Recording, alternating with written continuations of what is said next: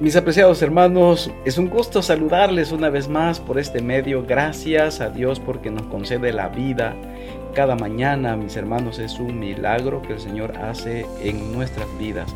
Bienvenidos a nuestra reflexión de hoy. Levítico 23 es un capítulo reiterativo. Dios va a repetir con una mayor escala, con mayor información, con una explicación más amplia lo que ya hemos estudiado en capítulos anteriores. Específicamente en Éxodo 23 del 14 al 19, Éxodo 34 18 al 26. Y vamos a estudiar este mismo mensaje en capítulos posteriores, tanto en el libro de números como en el libro de Deuteronomio. Un mensaje que se repite más de tres veces. Es extremadamente importante si Dios se toma el tiempo, mis apreciados, se toma el tiempo de repetir un mismo mensaje y le va dando ampliación para que sea más claro, más entendible, para que podamos tener una vislumbre más clara de su voluntad, es porque este mensaje es de gran relevancia para nuestra vida espiritual. Veamos cómo comienza este capítulo. Dijo el Señor a Moisés, di a los israelitas, estas son las fiestas establecidas por el Señor en que convocarás santa asamblea. Si tú haces un repaso por Éxodo 23, por Éxodo 34, incluso por la explicación de Levítico 16, la Biblia deja en claro que Dios solicitó que tres veces al año se hicieran fiestas solemnes. ¿Cuáles eran esas tres fiestas, mis apreciados? La Pascua, el Pentecostés y la fiesta de las cabañas. Estas tres celebraciones eran importantes. Las cosechas también jugaban un papel fundamental en esta celebración. La fiesta era un agradecimiento por la obra del Señor a lo largo de todo el año, muy diferente a nuestros conceptos de fiesta hoy en día para los occidentales o para una persona que no tiene un conocimiento pleno de la voluntad del Señor. La fiesta es un motivo de simplemente efervescencia, de satisfacer un placer momentáneo, un gusto, una alegría pasajera. Las fiestas solemnes tenían el propósito de acercar a las personas a Dios, de que las personas pudiesen renovar también su vida espiritual, que su mente estuviese lúcida, que todo lo que hiciese le permitiese conocer la voluntad del Todopoderoso. Son fiestas de renovación, no fiestas de complacencia. Ciertamente la fiesta era un motivo de gozo, de alegría, de compartir, de camaradería, de amor fraternal. Y esta fiesta le mostraba al pueblo la bondad de Dios. Y la primera que se menciona es la fiesta de la Pascua, donde las personas se iban a reunir como una familia de fe. La Pascua, el Pentecostés y la fiesta de las cabañas. Pero antes de mencionar la Pascua, el Señor hace mención a el día establecido en el mismo Edén, en un mundo donde no había pecado, donde todo era bueno en gran manera. Adán y Eva habían recibido la bendición de vivir en un día santificado. Su primer día de vida, por así decirlo, era un día de gozo, de alegría, de compañerismo con el Señor, un día, un espacio de tiempo que había sido santificado por el Todopoderoso ¿Y quiénes somos nosotros para desmentir lo que Dios ha llenado de su bendición? Por eso el versículo número 3 dice, seis días trabajarás, pero el séptimo día será sábado de sagrado reposo día de santa reunión, día de confraternidad, día de gozo, día de alegría, día de adoración. No es como las personas piensan que los israelitas estaban simplemente ahí durmiendo en sus carpas. Podían descansar, pero se reunían como un pueblo que estaba agradecido por las bondades de Dios. Seis días hemos de trabajar y el séptimo día es santo. Pero no es el día que yo quiera, es el día que Dios ha establecido. Y como Dios no nos obliga, nos hace un llamado de amor, Guardar o santificar el sábado es una demostración de que dependemos de Dios en todas las cosas. Si mi iglesia no venera, no santifica el día de reposo, yo como hijo de Dios soy responsable delante del Señor por la verdad que he recibido, la responsabilidad que Dios nos da. Por lo tanto, hay que presentarle atención. Ningún trabajo haréis. Será sábado consagrado al Señor, donde quiera que habitéis. No era simplemente que el sábado estaba determinado por la tierra de Canaán o por el pueblo de Israel. Donde quiera que estuviesen, en cualquier lugar del mundo, en cualquier parte, Dios siempre iba a tener personas que le prestarían atención a este santo día y a partir del versículo 4 se empieza a hablar de la Pascua. Estas son las fiestas establecidas por el Señor en que convocaréis asamblea santa a su debido tiempo. Las festividades espirituales, mis hermanos, tenían un tiempo específico. La primera fiesta entonces aquí establecida, además del sábado que ya había sido santificado desde el mismo día, era la fiesta de la Pascua. Dice el versículo 5, el 14 del primer mes al atardecer es la Pascua del Señor. El primer mes o el mes de Aviv, que es para nosotros entre finales de marzo o principios de abril, por lo que popularmente se conoce como la Semana Santa.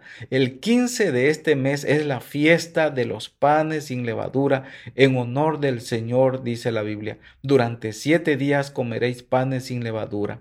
Entonces, en la Pascua se desprendían dos fiestas más y una de esas fiestas era de los panes sin levadura durante un periodo de siete días. Se reunía la familia, los vecinos, los amigos, las personas y comían el pan sin levadura. Era una demostración de que también participaban de la generosidad y se alegraban. Eran fiestas espirituales que simplemente sentarse a comer porque Jesucristo dijo cuando estuvo en, esta tierra, yo soy el pan de vida. Y cuando ellos comían el pan sin levadura estaban manifestando que aceptaban por fe al que los sustentaba en todas las cosas. Esto es el Mesías que para ellos habría de venir. Para nosotros, mis apreciados, es Cristo que ya vino. Por lo tanto, mis apreciados amigos y hermanos, Jesucristo está simbolizado en ese pan sin levadura. Dice el versículo número 7, el primer día tendréis asamblea santa, ningún trabajo servil haréis, y cada día ofreceréis al Señor una ofrenda abrazada al fuego.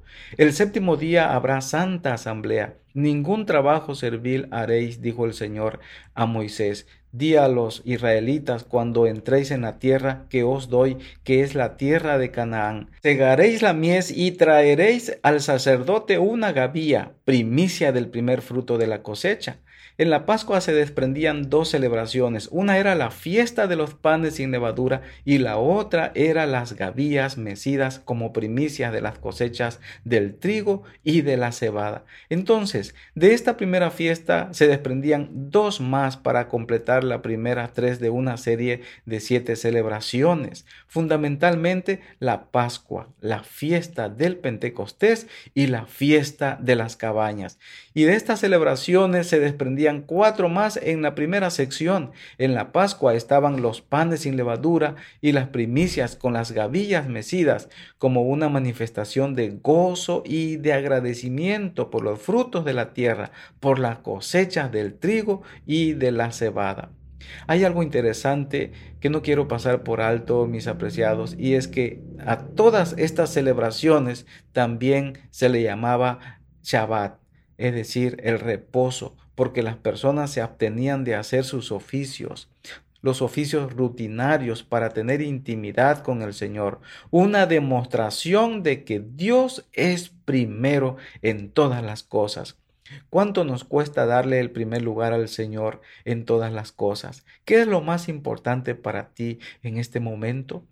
¿Tu empresa? Tu empresa personal, tu empleo, tu responsabilidad. ¿Qué es lo más importante? Dios quiere que dependas de Él todos los días y debemos demostrarlo en obediencia a sus mandamientos. Por último, entonces se presenta la fiesta de las cabañas. El Señor dijo a Moisés y a los israelitas, el día 15 del séptimo mes empieza la fiesta de las cabañas en honor del Señor durante siete días. El primer día habrá asamblea santa, ningún trabajo servil haréis. Durante siete días ofrecerá al Señor ofrenda abrazada en fuego.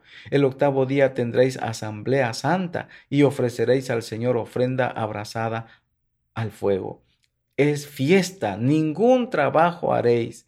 Estas son las fiestas establecidas por el Señor en que convocaréis asambleas santas para ofrecer al Señor ofrenda abrazada al holocausto, ofrenda, sacrificios y libaciones, cada cosa a su tiempo estas fiestas son además de los sábados del Señor, además de vuestros dones, de, todas vuestros, de todos vuestros votos y de todas vuestras ofrendas voluntarias que acostumbramos dar al Señor desde el día 15 del séptimo mes, cuando hayáis cosechado el fruto de la tierra, haréis fiesta al Señor por siete días.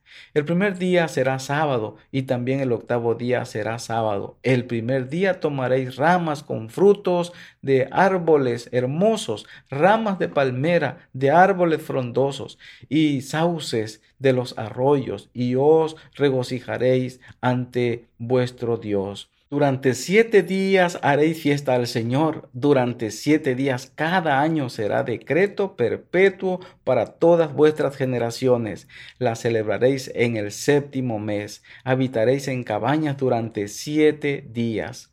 Todo nativo de Israel habitarán en cabañas. La palabra cabaña, mis hermanos, en hebreo es Sukkot Así que ellos habitarían en cabañas, lo que me hace recordar un versículo del Evangelio de Juan donde dice que el Señor habitó en tabernáculos o Sucot. Habitó con nosotros el Señor, quiere morar en nuestro corazón hoy en día también. Quiere que estemos en Él constantemente cada una de estas fiestas, mis apreciados, muestra las etapas del plan de salvación, las fases de la obra de Dios en favor de toda la humanidad. La Pascua representa la cruz de Cristo, el Pentecostés el bautismo del Espíritu Santo, la fiesta de la trompeta era la advertencia de Dios antes del día del juicio. El día del juicio comenzó en el momento en que Cristo cambió de ministerio, lugar santo a lugar santísimo, al finalizar los 2300 tardes y mañanas de Daniel 8:14, es decir, en octubre del año de 1844. En este tiempo del fin el Señor Jesús cambió el ministerio, mis apreciados hermanos. Dejó de ser un sacrificio para convertirse en un sacerdote. Deja de ser un sacerdote para ser nuestro sumo sacerdote delante de la presencia del Padre. La pregunta es, mis apreciados hermanos, cuánto nos falta para terminar esta etapa dentro del plan de salvación de Dios, el día de las cabañas. Cuando el Señor venga en las nubes de los cielos, nos llevará a la patria celestial y habitaremos según la promesa con el tabernáculo y viviremos con el Señor. Él ya vino a vivir con nosotros, ahora nos llevará a vivir con Él, dice el versículo 43. Mis queridos hermanos y amigos, estamos en la fiesta del día de la expiación. ¿Estás dando el valor que esta celebración se merece? De saber de que Cristo intercede por nosotros delante de la presencia del Padre como nuestro sumo sacerdote en el santuario celestial. Al concluir con la reflexión de este capítulo, permíteme concluir con una oración. Querido y amante Padre, muchas gracias porque tú nos instruyes, nos capacitas y amplías nuestro conocimiento con respecto a tu palabra y a tu voluntad. Por favor, Señor, guía nuestros pasos y fortalece nuestra fe para que cada día podamos ser más fieles y podamos entender los tiempos que estamos viviendo. Te lo pedimos en el nombre precioso de Cristo, nuestro querido y eterno Salvador. Amén. Amén.